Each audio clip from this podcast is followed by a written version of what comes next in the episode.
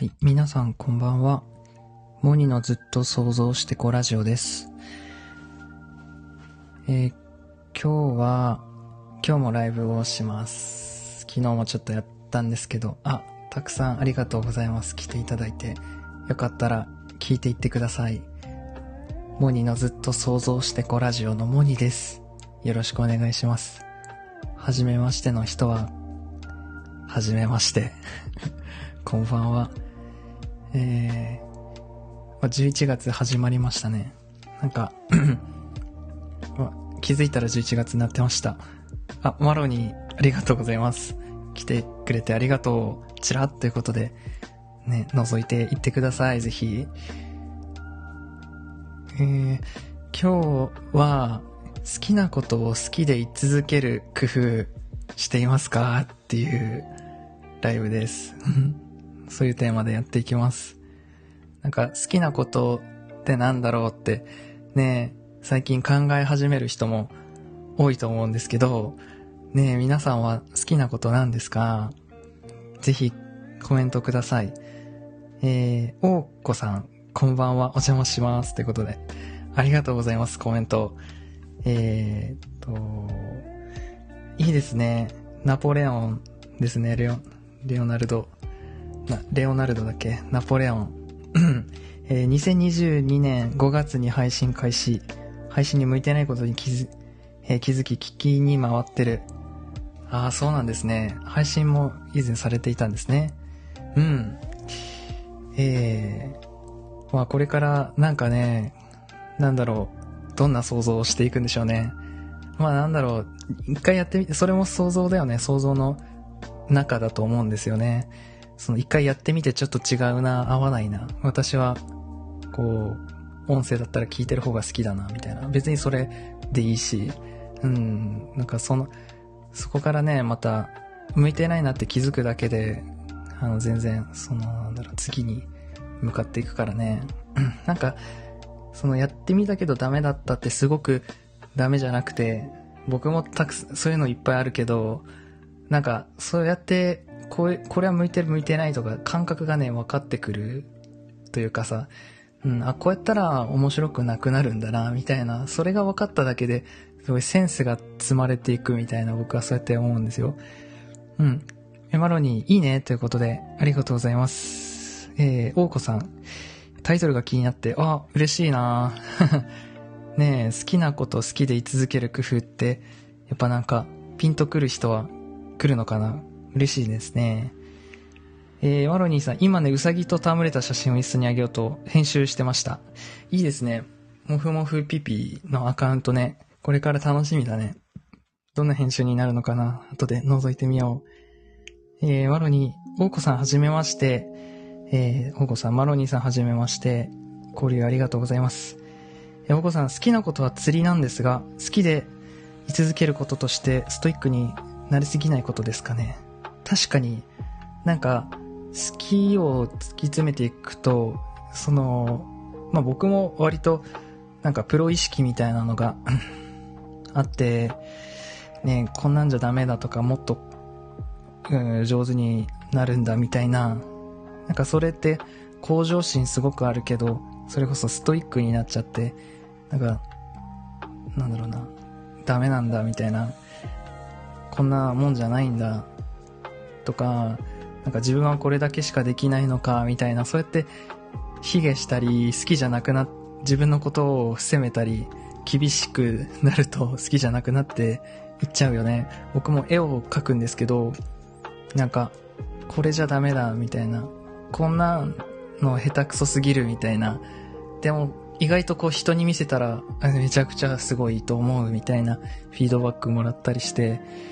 なんか、その絵描くの好きなの羨ましいな、みたいなね、言葉とかもらうと、まあ、意外と自分でこうなんかストイックにやりすぎてて嫌いになるとこだった、みたいな そういうのがなんかありました、僕も。うん。えー、おこさん、ストイックになるがゆえに楽しむことを忘れるのが一番ダメだと思ってます。そうですね。いや、本当なんか、その通りだなって思う。なんか楽しむことを目的にしなくなった時、やっぱ衰退の域を辿っていくのかなって思います。うん。やっぱ好きな、楽しむことを目的にできなくなっちゃうんですよね、大人ってやっぱり。いろいろ考えちゃって、これが今後どうなっていくのか、うん、なんかビジネスとして繋がるのかとか、ねえ、周りの人にそんなことやってて大丈夫なの？みたいな、ね、そんなこと言われたり、割と環境で、こう、は、あの、押しつぶされちゃったりすることもあるんですけど、でもなんか本当にそこは僕、あの、大きくなった子供っていうなんかマインドで、子供の頃ってね、楽しむことを目的にいろいろやってたと思うんですよ。ね、よくわかんないけど、砂場でさ、あの、すごい高い山を作るみたいな、別になんか目的ないんだけど楽しいから、毎日高さを上げていくみたいなことをやってたんですけど、まあそういう感じですよね。うん。なんかそれが幸せだし、幸福で、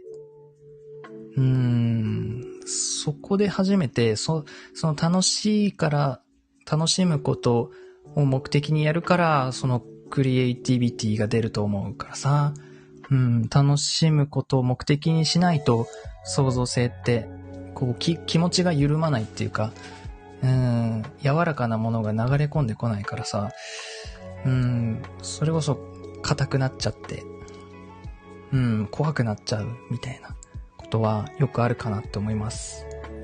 うん、ストイックなるほど。ほどほどの柔らかさ大切ということですね。いいですね。早速、なんか僕のライブのテーマに沿って話を、えー、考えてくれて、えー、コメントありがとうございます。もふもふピピにあげるから、こっちにあげるか、こっちにあげるか悩む。確かに、ね、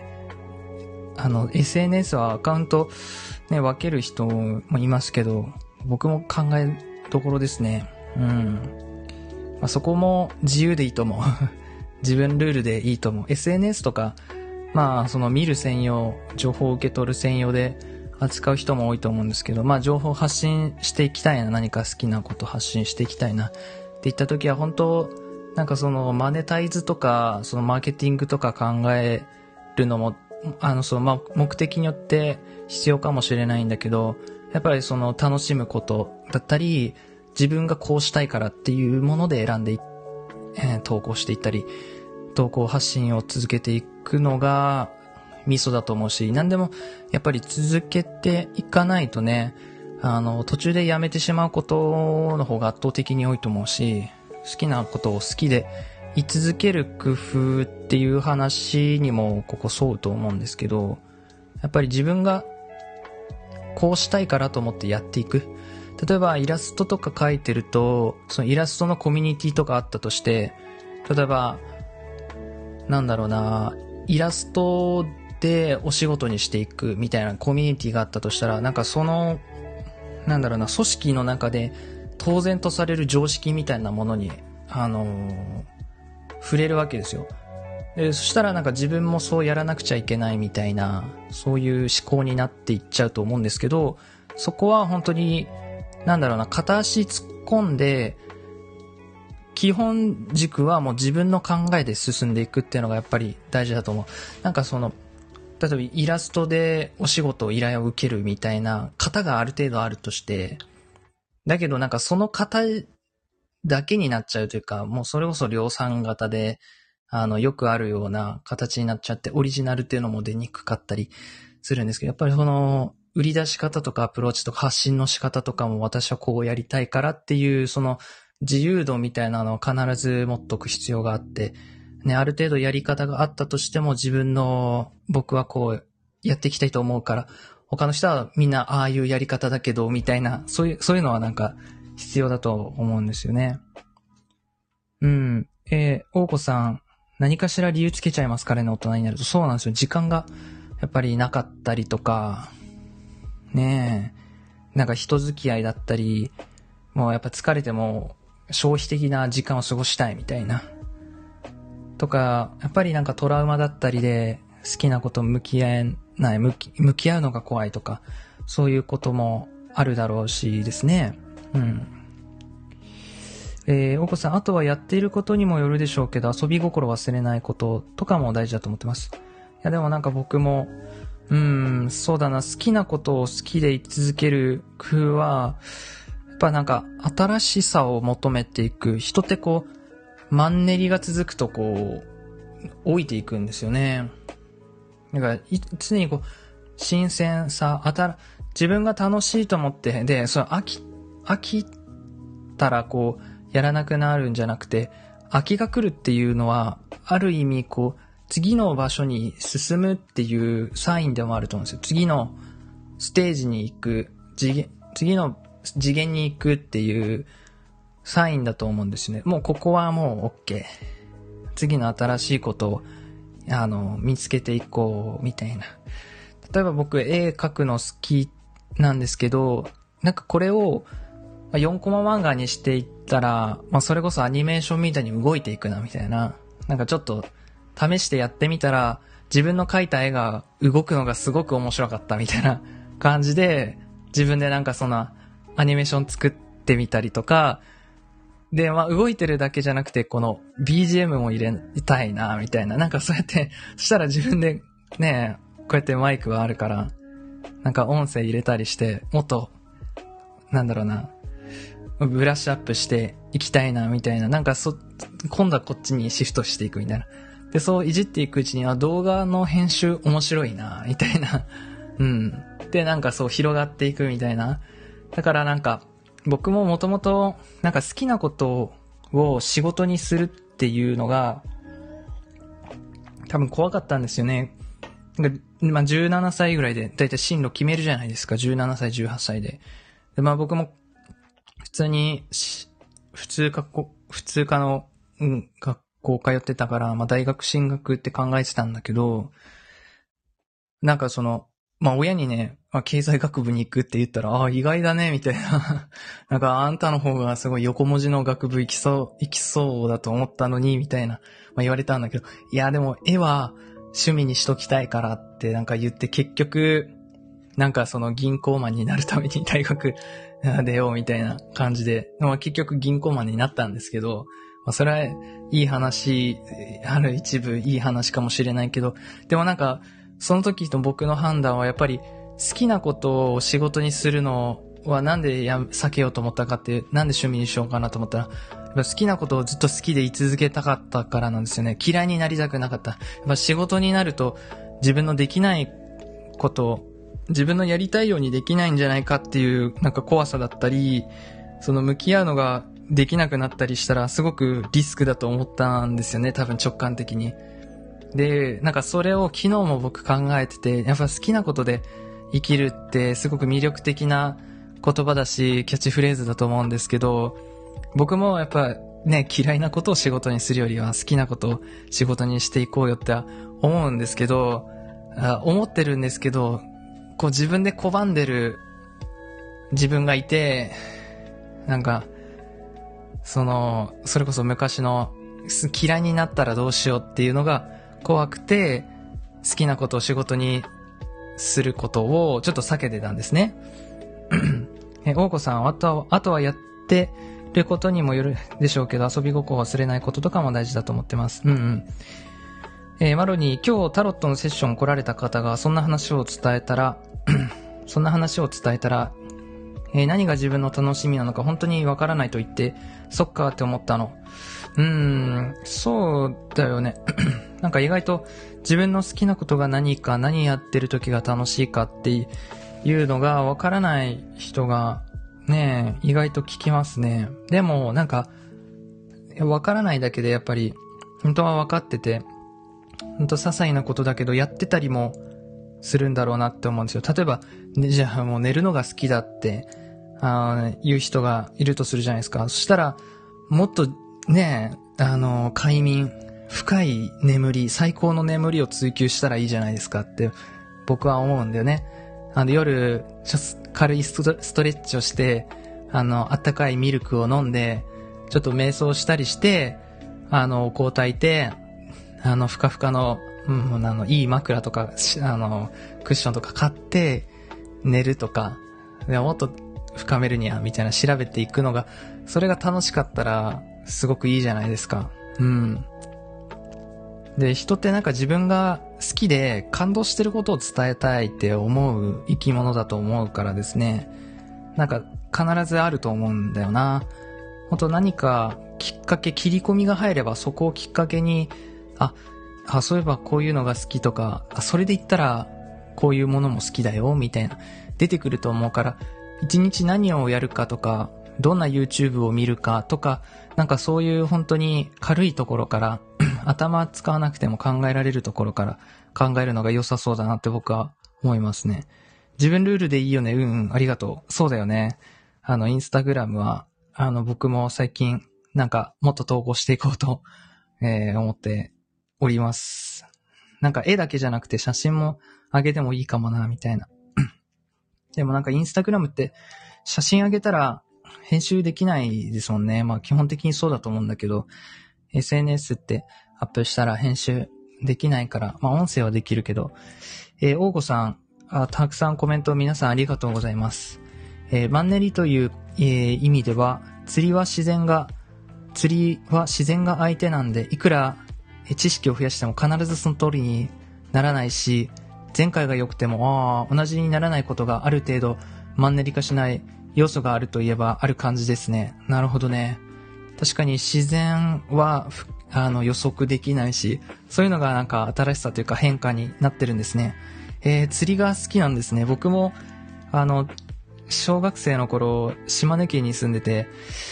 あの、よく魚釣り家族で行きました。うん、なんか水が綺麗でね、あのもう上から海見てても魚が見えるんですよ。だから自分の餌をこうつついてる魚がこう見えるわけですよ。で、なんか魚ってやっぱ面白いよね。なんかガブっていくとき様子変わるんですよ。なんかそれを子供ながらに見ていて、あ、次噛みつくぞって思って、なんか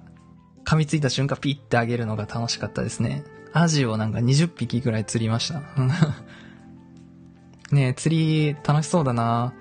え、大子さん仕事にすると制約が出てきますから、趣味でやっていた頃よりは自由にはできませんよね。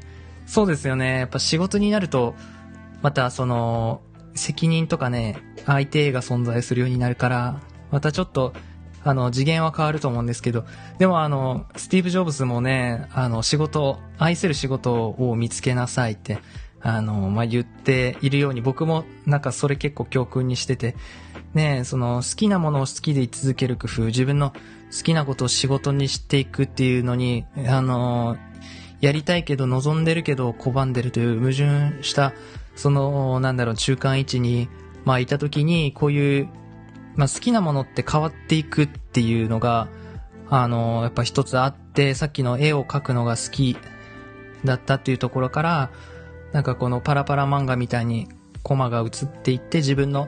描いてる絵が、まあなんかストーリー性を帯びていくみたいな物語調になっていくみたいな、その流れに入っていったのが面白いみたいな、そういったなんか好きなものって映っていく、変変化していく、その、進化していくで、最後にこうたどり着く自分の愛する仕事になっていくのかなみたいな。な、なんだろうな。今、絵を描くのが好きだけど、そこから、なんかその、なんだろうな、好奇心のままに自分はこっちが楽しい、こっちが楽しいってこう移り変わっていくうちに、なんかあの、オーストラリアまでいた、行ってたみたいな、そういう話？だと思うんですよ。うん。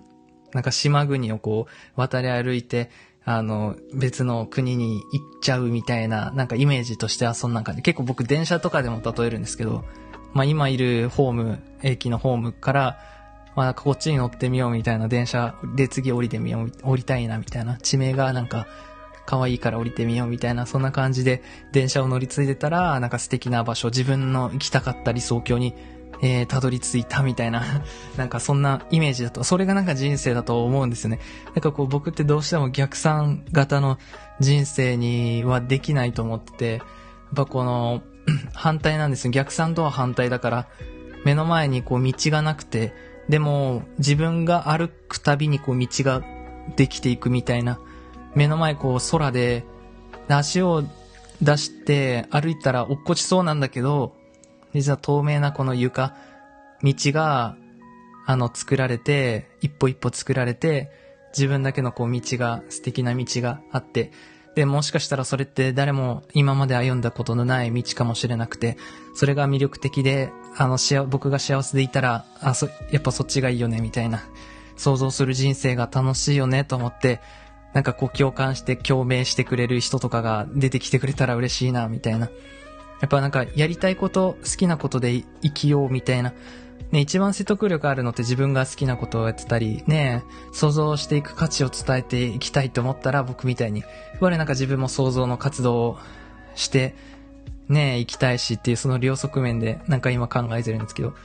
なんかそう、自分もなんか毎日想像するっていうことと、この想像楽しいよ。あの、むしろ大人の人が想像、創造性とか学ぶのが大事って僕思うんですよね。なんか子供にする創造性の教育ってなんか目向けられがちなんですけど、子供って創造性に溢れてるまだ時期だからさ。うん、でもなんか子供に想像力を伝えていくにはやっぱり今の大人たちに想像力の価値を伝えることが大事だと思うんですよ。やっぱ親から子供にこう行くじゃないですか。親のなんかこう意識変わらないと子供にもこう影響されちゃうからさ。やっぱりなんか僕大人向けにしていきたいんですよね。あ、ゆきねこさん、こんばんは。ありがとうございます。お風呂入りながら聞きます。ということで、あり、いいですね。リラックスしていて。うん。僕も今日帰ってきて仕事だったんですけど、帰ってきてずっと絵を描いて、まあちょっと一通り、あの、一段落したからご飯食べながらちょっとドラマを見て、で、ちょっと、なんだろうな。なんかちょっとお菓子食べて ライブのテーマ考えて今って感じですね。はい。ありがとうございます。えー、ゆきんごさん、えー、待ってました。ということで、ありがとうございます。交流、まろちゃんということで、ありがとうございます。いいですね。えー、マロに、私も得意なことがメイン収入、好きな、好きと感じることが副収入ってなってるな。それすごいいいな。ねしかもなんか嫌いなことが収入だじゃなくて、なんかその得意なことっていう表現がいいですね。得意なことがなんかうまくいくと楽しいからそういう意味では好きなこととも言えるかな。そうだよね。なんか得意なことってやっぱり、あのー、ね、やることが、なんだろうな、かい、嬉しかったり、気持ちが良かったりするからさ、いいですね。仕事がそうだったら楽しいな。うん。釣りは実際にしてみたいなということで、すごーってそう、島根県はなんかね、海がね、いっぱいありますから。えー、大子さん、島根県といえば、壱岐、あ、壱岐ね。あそこ素晴らしい釣り場がありますね。あ、よくご存知で、さすがですね。そう、壱岐までなんか、船で行くんですよね。そうそうそう。なんか昔の友達がね、その、インスタグラムに、あの、まあ、島根に住んでる友達が、インスタグラムに上げてたんですけど、なんか島根に住んでたのに一回も行ったことないっていう僕、4年ぐらい住んでたんですけど、うん。意外とね、なんかそういう、なんだろう、島根って何があるってね、言われるんですけど、意外と住んでてね、うん、印象的ですね。まあ、一般的には出雲大社とかが有名なんですけど、出雲大社も行ったね。でも小学生の頃だから、小学生低学年とかの時期だからね。なんか、だいたい鳥取とか、広島とかになんか遊びに行くみたいな感じでしたね、家族と。うん。そう、海がね、そうなんですよね。だから、なんか、あ、そう、話、戻るんですけど、まあ、その、なんだろうな。まあ、帰ってきてずっと、絵を描いてて、パソコンで僕描くんですけど、デジタルイラストなんですけど、何かを作ってる時が落ち着くんですよね。うん、なんか僕ジャーナリングとかノートに書き書き頭のこと書き出すのはすごく好きで、うん、好きなんですけど、書いてるだけで、要はなんか整理されたりすることメインだったり、まあなんか自分の内側からの、うん、なんだろう、本音とかが出てきて、あ、これもっとやっていきたいな、みたいなここ意識したいな、みたいな出てくるのはいいんだけど、実際にこの、なんだろうな、実行し、早く実行したいみたいな。例えばなんか、ね、こういう音声配信にしていきたいみたいなのをさ、ノートに書いてるとするじゃないですか。まあそれ書いてるのはいいんだけど、なんか焦っちゃうんですよね。ああ、もう早くやんないとみたいな。なんかそれってあんま良くないかな。うん。でもなんか、だから、書き、なんか、め、なんだろう、試作する時間が僕長いんですよね。考え事をする時間が。うん。なんか上、上と繋がって、なんかキラキラしてるタイムが長いんですよね。で、実際にこう手を動かすみたいな、足を運ぶみたいな、なんかそれが、ちょっとも、もっとやりたいなって思ってるんだけどできてなくて、だから、なんかね、今作ってるものがあって、絵を描き続けてるんですけど、なんかそれに向かってる時がすごく幸せ。あ、進んでるみたいな。なんかやっぱり生み出したいじゃないですか。早く見てみたいみたいな。なんか結構もう、そうだね。まあなんかこの音声配信もね、発信だし、うん、自分でクリエイトしてるというか、まあ、こういろんな人と対話して、コミュニケーション取って、あのー、アーカイブに残したいな、みたいなことで、今やってるこの時間もすごく素敵だなって僕も今思ってるんですよね。うん。だからなんかこう、行動してたいみたいな。なんか、こう直感と論理を早くしていきたいんですよね。うん。あ、こうしたいからこうやる。あ、次こうやりたいからこうしようみたいな。これやめようみたいな。なんかそのスピードをね 早くしていきたいんですよね。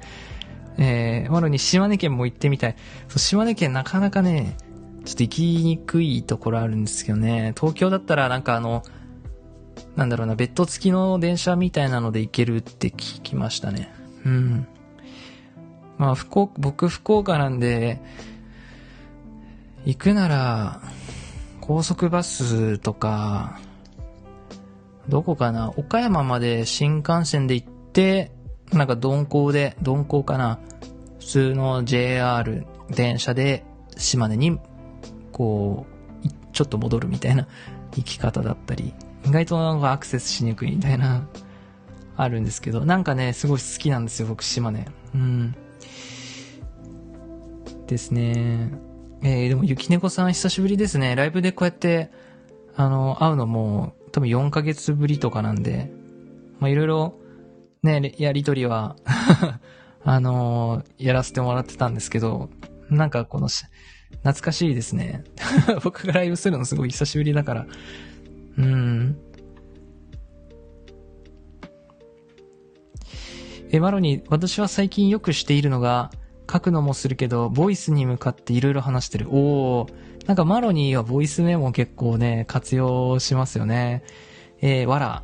後で聞くわけでもなく、なんか話したくてコインしたりする、なんか開放感あるの。ああ、そっか。それいいね。でも、なんかそれメタ思考みたいな、あの、メンタリスト大悟が言ったよ。言ってたよ。なんかあの、頭のいい人って独り言が多いみたいな。天才は独り言が多いらしいんですよ。なんか結構口ずさむっていうか、あの、喋ると、あ、そうか、じゃあ、こう思うからそうなんだな、みたいな、なんか自分で、自分で喋った言葉を瞬間でこう客観視したりするんだって、独り言って。だからなんか割とこうブツブツ言うことは、なんかいいみたいですね。なんかそれって結構この五感をつ使って何かね、作り、作るとか、あの、やってみるっていう時には喋るの大事だなって思うんですよね。なんか結構黙ってやってると頭の中での会話だけになっちゃって、ねえ、まあ、頭の中の会話ってすごくスピード速いけど、一回喋ってみることで予想しない方向に、あの、なんか視点が向いたりとかして面白いからね、僕も結構独り言は意識して喋るようにしてます。なんか、まああんま人がいるところでは、ねえ、場所によるけど、まあでもなんか、すれ違う人ぐらいだったらもうどうせ二度と会わないしいいかな、みたいな思って結構一人でブツブツ言うことありますね、普通には。うん。えー、えー、ゆきのさん、声に出す、音にすることで自己対話できるよね。残しておくと思い出すし、そうですよね。なんか、声に出してる瞬間、瞬間でもうなんか、気づいていく自分がいるっていうかね、ああ、そう思ってるんだな、みたいな。で、声に出すって結構決定的になるじゃないですか。私は今これに悩んでる。あれにムカついた。うん、ああ言われたのがすごく嬉しかったとかなんか、言うと、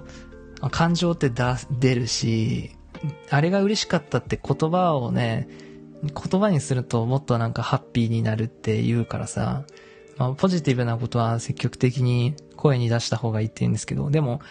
ねえあの嫌だったこととか、あれがな、ちょっと引っかかったんだよな、みたいな自分の本音を話すのはいいと思う。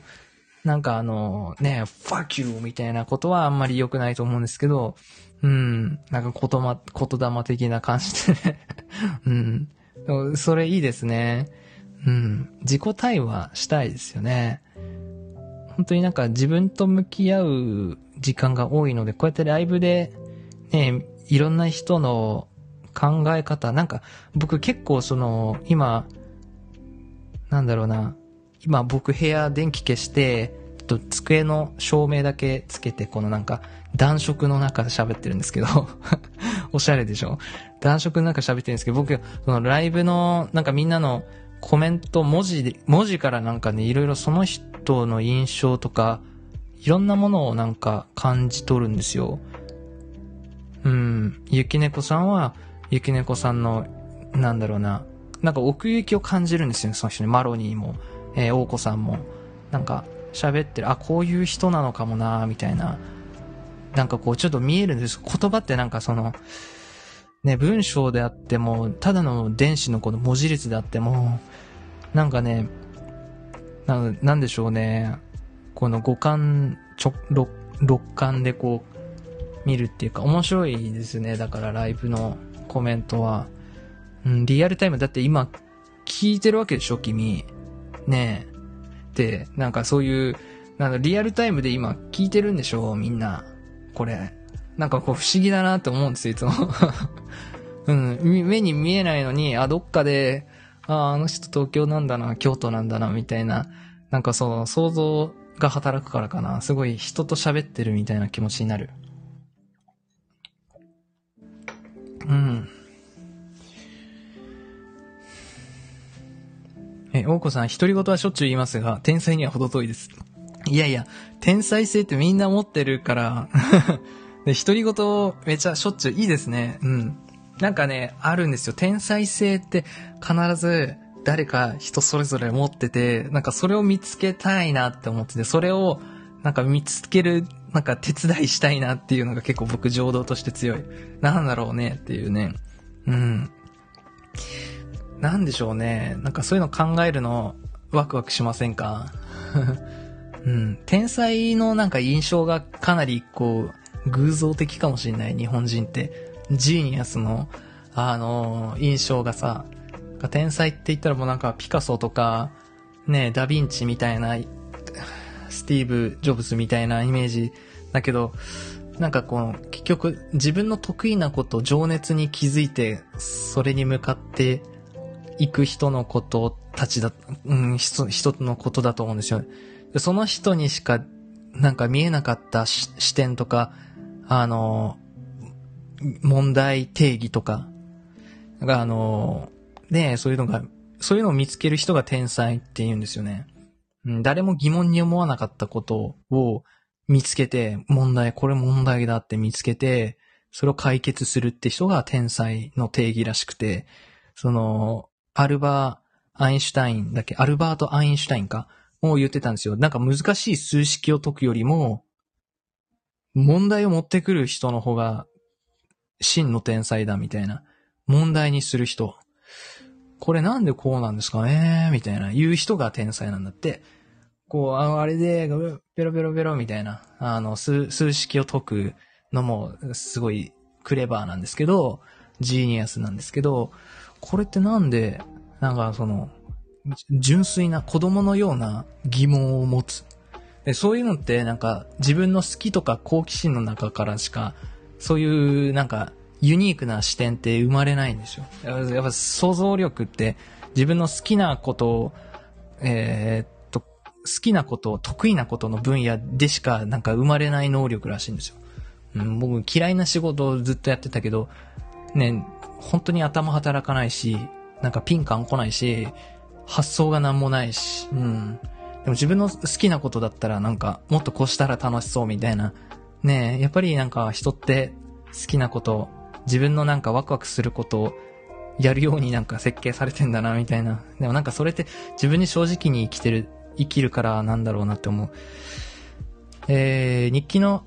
マロに日記のアプリもあって、それもボイス録音できるのだから、音声日記みたいな。天才。うん。いいですね。なんかそれ、ほんと人それぞれのその自分のしっくりくるやり方、なんか残し方だよね。まあ、マロニーはなんか音声で残す。で、僕は、あの、ジャーナリング、ちょっとこの、高級な高い上質なノートを買ってお気に入りのペンで書き書きするのが好きみたいな。なんか別にそれを他の人にこうしな、こうしなよ、こうした方がいいよみたいな強要するわけじゃなくて、その人が、なんか、なんだろうな、アウトプットしたいなみたいな、その手段っていうのは、なんか探していくといいと思う。うん。えー、ゆきのこさん、モニさん、メンタリングと絵がすごく良かった。いや、なんか嬉しいな。なんか、その、絵を、なんかかなりね、そのなんだろうな、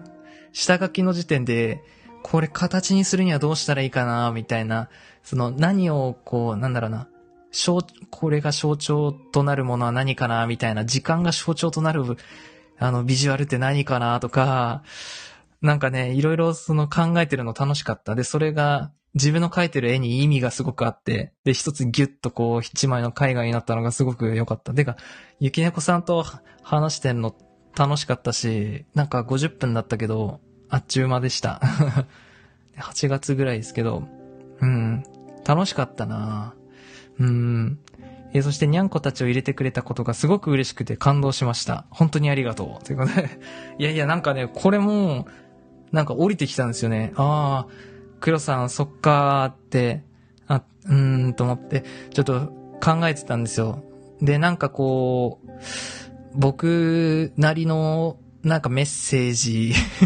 考えてたら、あ、そうだ、なんかあの絵に書き足すのはどうだろうと思って、猫ちゃんたちを描きました。そう。書いてみたす。だからよかった、そんなに喜んでくれて。うん。マロに素敵。そう。ありがとう。マロに私天才かも。なんで？というのをよく思う。いや、天才ですね。その人のなんか純粋な心とか、本音とか本性とか、なんだろうな本当に思ってること、純粋なところを見る天才だよね、マロニーは。うん。なんかそれは、なんか話してても思うもんね。うん。だからなんか、こっちも純粋にもっとなるというか、ね僕も自分純粋な、ね もの持ってるって、まあ思うけどね、すごいなんか、いろいろなんか現れますね。うん。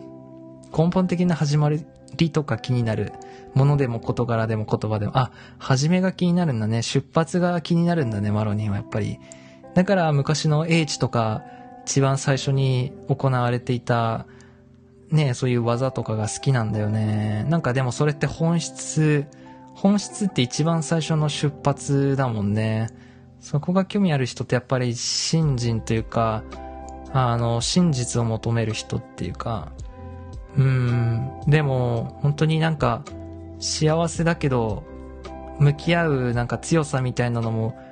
ね、両輪で持ってる、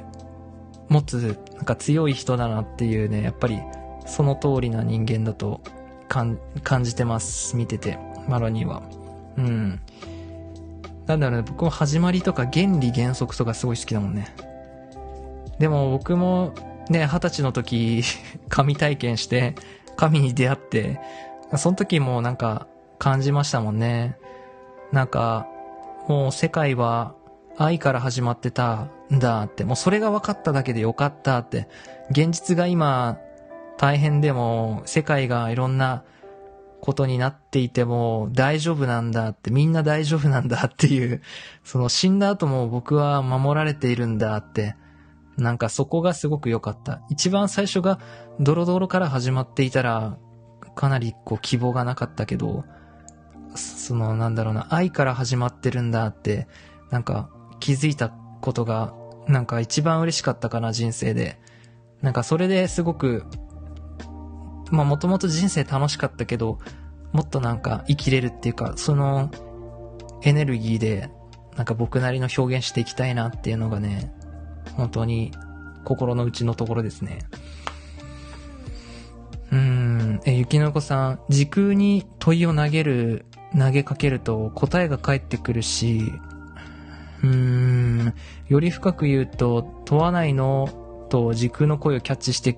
いると、も言われるし、えー、信託ってそういうことかもね。うん、なんか、そうですね。なんか心で、本、本心で求めるものってやっぱり何かしらレスポンスが返ってくるのは僕も実感してて、なんかすごくその、つながってるというか、ああ、あの時の質問の答えがこれか、みたいな。やっぱそういうなんか本心で求めてるような質問をしてるから、そういう答えって必ず本心がキャッチするんですよね。なんかそれは人を通してだったり、何かドラマを見ていた時だったり、街で見かけるキャッチフレーズだったり、人と話してたりとか、読んでる本の中からとか、何かしらで必ずた、あの、返事が返ってくる。あ、そういうことなんだみたいな、その、いつ答えがくれるかわからないんだよね。な、誰がくれてるのかわからないんだけど、そういう、なんか無形な存在を感じる、そういう問いは、うん、神に託す、そうですね。うん。あ、ゆけもさん、ほんまに嬉しくて泣いたよ。あ、そうだったんだ。あー。うーん。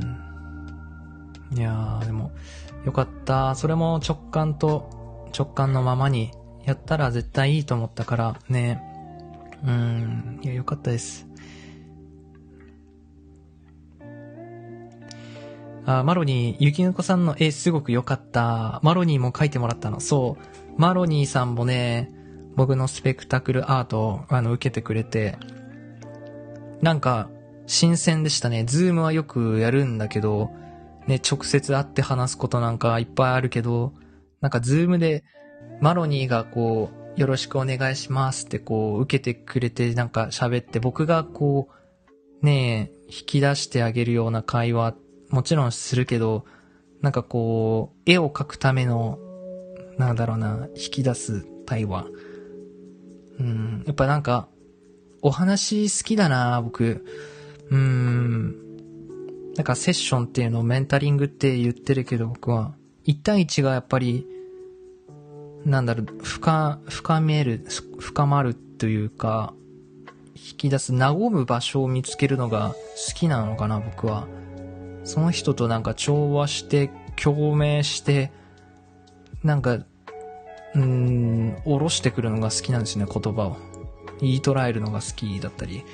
するし、それをまあ言葉にするのも一つあるけど、僕はなんか自分のできることでもっと喜ばせたいなって思ったら、絵にしてあプレゼントするっていうなんかサービスを思いついたんだよね。これ結構創造的だと思ってて、このアイディアは。うん。なんかあんまりないかなと思って。うん。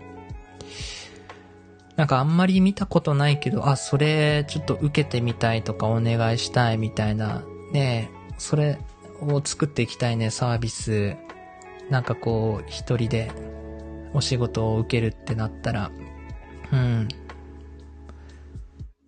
やっぱなんか、モニーさんにやってもらいたいとか、モニーさんに書いてもらいたいとか、そう言ってもらえるようになりたいです。うん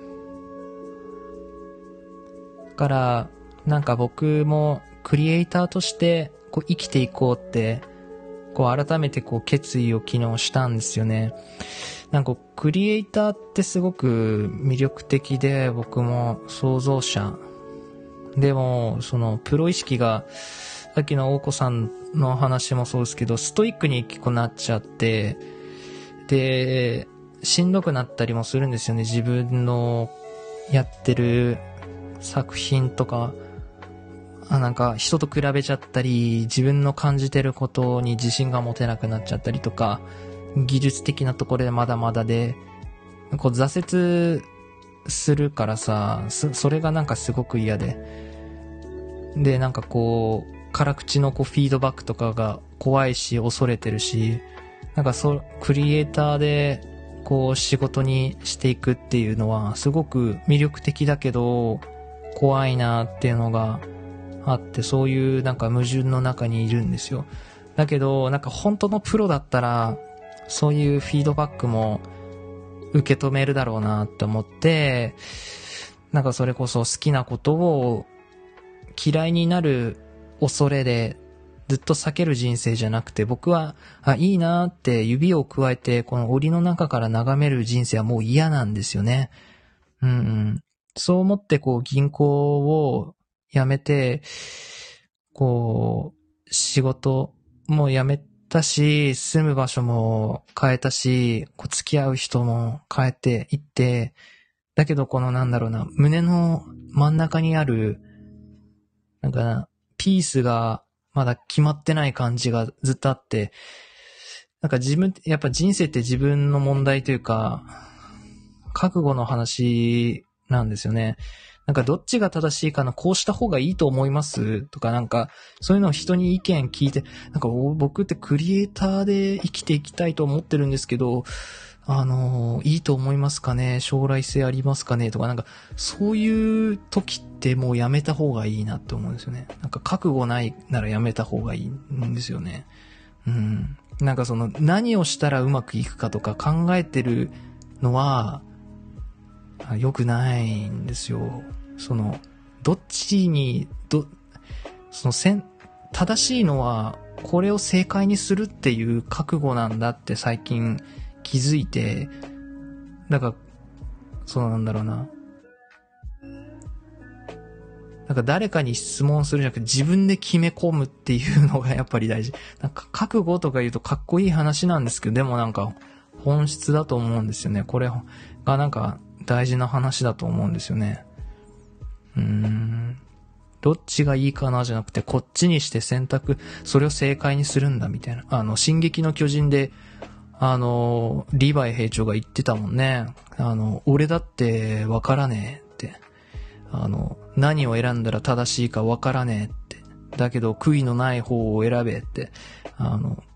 言ってたんですよ。いや、ほ、んとな、人類最強の男でも選択には、やっぱり、ね、わからないんだなって。自分でもわからない。でもそれを正解にするなんか覚悟が大事だみたいなことを話してたんですよね。うん、なんかつくづくそう思う。なんかどっちがいいかこれした方がいいかなとか、そういう時って悩んでてすごく自信がないんですよね。覚悟ってこの、なんか死ぬことなんですよね、一回。自分の、あの、過去の自分が死ぬことなんですよ、覚悟って。で、死ぬことってあの、生きる、再び生きることだから、その昔の自分にバイバイありがとねってバイバイして新しい自分になっていくっていうのが覚悟だと思うんですよね。もうこの世界に飛び込むって。うん。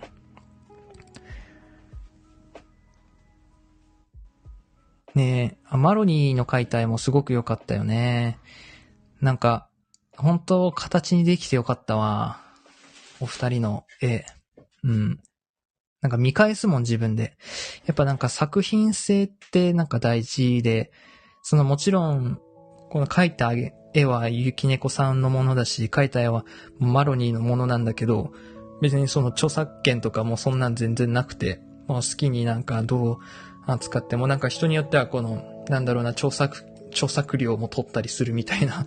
あの話聞くんだけど、そんなのは全然関係なくて、ただなんかなんだっけな、法律だっけな、なんか、あって、クリエイターの、その著作権を譲る、譲渡することはできるけど、私が作ったって作者の、なんか、なんだっけな、ちょっと忘れちゃったけど、作者の、その、なんだろうな、著者みたいなのは譲れないみたいな。あの、この絵を使っていいですよっていう権利は与えられるけど、これが、は私が描きましたっていうことはできないんだよ。うん。だから、ジョジョが僕好きで、荒木先生に、この絵使っていいですよって許可をもらったとしても、じゃジョジョの作者、モニ君ねっていうことはできないんですよ。うん。うん。マロちゃんの言葉は人を目覚めさせてくれるってことでね、ゆきねこさん。そうですね。なんかすごく感性にスッと光が刺さる言葉ですね。うん。なんか、こう純粋から出る言葉って、なんだろうな、全体で伝わってくるよね。うん、そういうことが多いな、マロニーは。原理原則スコ。えー、テンション上がる。ね原理好きですね、僕も。えー、マロニー、ゆきのこさん嬉しいってことで。ねえ。えー、マロニー、うんうん、すごく新鮮だった。話ずっと聞いてもらえるのもなんか解放されたし、モニーの相槌の単語でまた新たな発見とかあったな。そっか。もっとやっていきたいな、じゃあ。うん。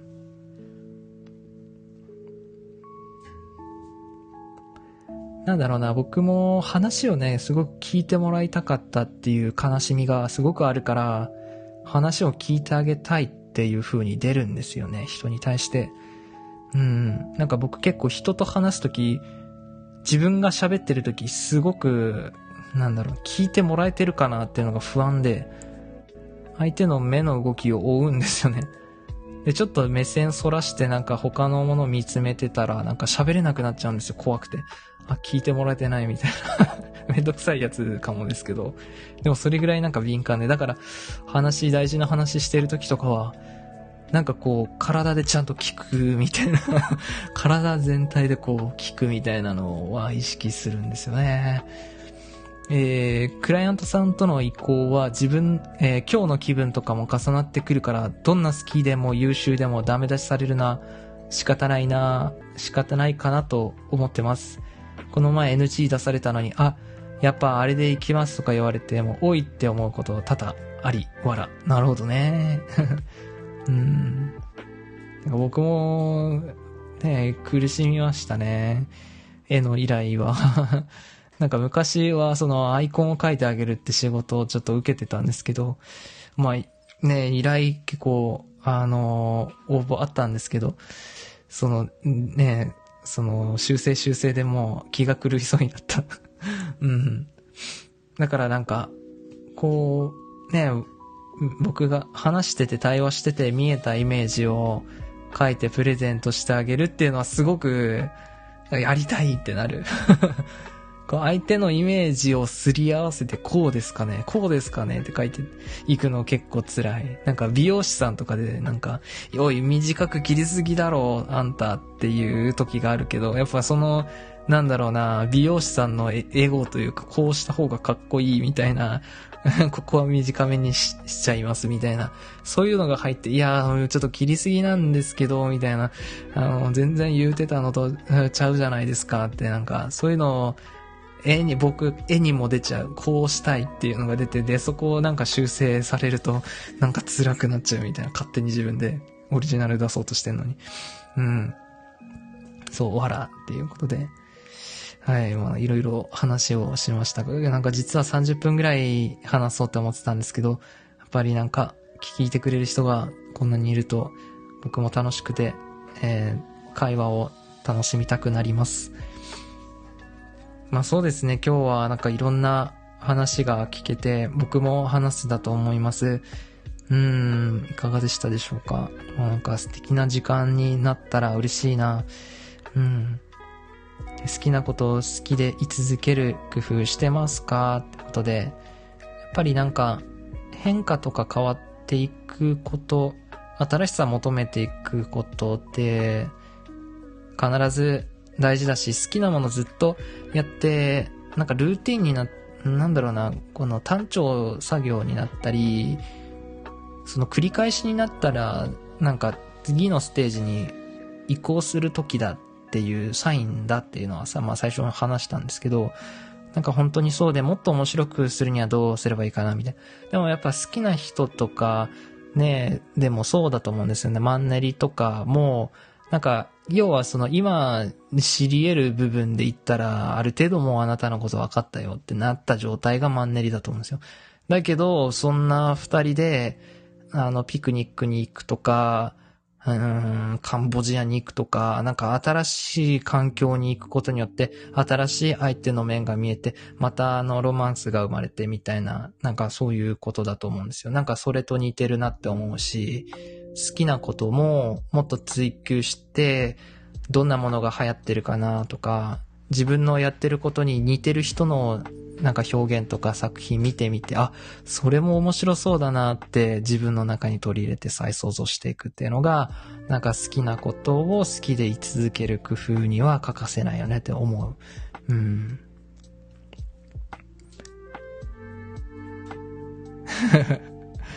えー、ゆきのさん、久々にモニさんのライブ聞けた嬉しいにゃーんということで。ねえ、黒さん憑依してますね。うん。でも、あ本当に、ねえ、この現世で愛したものは永遠に共に過ごせるって言うからね。魂になったら。うん、まあそれも一つ信仰かもしれないんですけど、でもなんか真実しかのこの世界は残らないって思った時に理にかなう話だと思うんですよね。誠に愛した対象、えー、まあペット、動物、でも人でも永遠に共に生き続けるんですよ。あの、向こうに行ったらっていうのは。なんか、わからないけど直感でもそう思うなって僕思う。うん。